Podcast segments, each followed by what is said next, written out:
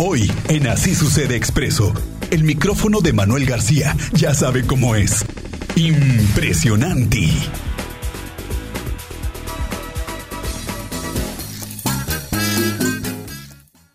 ¿Qué tal, señor Manuel García? ¿Cómo te va? Muy buenas tardes. Bienvenido en este lunes. ¿Cómo te pinta la semana? Bienvenido, muy buenas tardes. Miguel Ángel Álvarez, ¿cómo estás? Muy buenas tardes, saludos a todos, excelente inicio de semana. Pues el día de hoy vamos a platicar sobre y a comentar qué ha pasado con estas disposiciones que se, que se aprobaron a inicios de este 2023 en relación al consumo del tabaco en el país. Hay que recordar que se votaron, se hicieron unas modificaciones al reglamento de la Ley Federal de eh, Tabaco donde dos de las medidas que más generaron polémica, por una parte fue el de ya no permitir que se mostraran las cajetillas de cigarro en las tiendas de conveniencia, en los mini supers, y por otra parte, pues prohibir que se fumara en lugares públicos. ¿Qué ha pasado con estas dos medidas hasta el corte de este inicio de este agosto? Pues han pasado dos cosas, ¿no? Ha pasado nada y ha pasado absolutamente nada con estas dos determinaciones aprobadas, entre otras, aprobadas a inicios de este 23. ¿Por qué? Bueno, por una parte, el fumar en los lugares públicos que había generado una fuerte polémica a inicio de este año, pues eh, hacía pensar que los restauranteros, principalmente los que tienen sus cantinas, sus bares, sus discotecas, iban a tener problemas con el tema de, no dejar fumar a la gente que acude a estos lugares. Y es que precisamente, pues en las sobremesas, que es lo que argumentan los eh, restauranteros, que la sobremesa es lo que genera un incremento en las ventas de, esto, de este sector del comercio, por prohibirles fumar, pues iba a generar problemas en estos ingresos. Se ampararon, eh, un grupo de restauranteros eh, de la Canirac a nivel nacional lograron este, esta suspensión y pues permitieron que no hubiera ninguna aplicación de este reglamento en sus, en sus establecimientos. No aplica a todos, hay que recordar eso, que fue, fue únicamente un sector o un grupo de restauranteros a nivel nacional.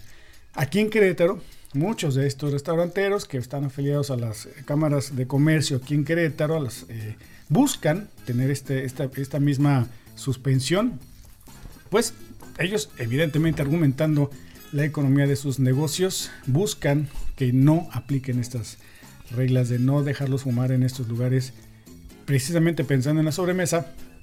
Y bueno, lo cierto es que tú vas a los antros, vas a los bares, ya en horas un poquito más avanzadas y prácticamente todo el mundo está fumando pese a quien le pese.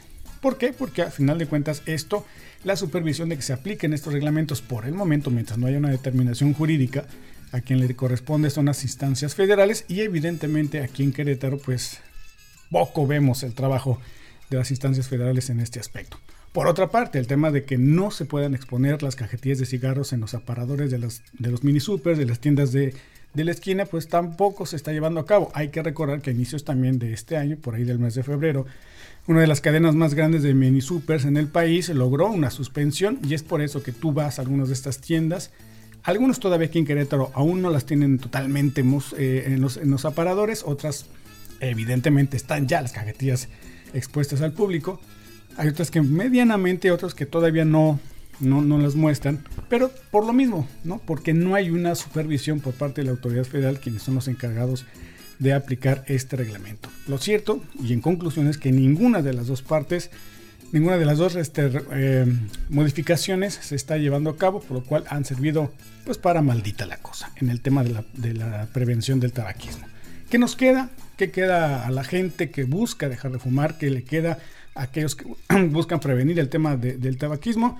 Pues por una parte lo que hace el Centro Estatal de Contra las Adicciones, el SECA, dependencia de la Secretaría de Salud, con sus clínicas de tabaquismo, ¿no? que siguen y que han tenido ciertos resultados favorables eh, de ayudar a la gente a dejar de fumar, de prevenir con las charlas que están llevando a cabo en varias escuelas, a varios eh, grupos de, padres de familia, donde también están hablando sobre temas de adicciones pero quizá las clínicas de tabaco, hablando específicamente de este tema, que hay que recordar que el tabaco es una de las drogas legales que más muertes genera en el país, pues son, digamos, parte de las acciones que la propia autoridad, en este caso el gobierno local, pues lleva a cabo para disminuir la incidencia de fumadores en el país en, y en Querétaro, hablando específicamente con estas clínicas de tabaquismo. Miguel Ángel, es el comentario, nos escuchamos, nos vemos el próximo viernes.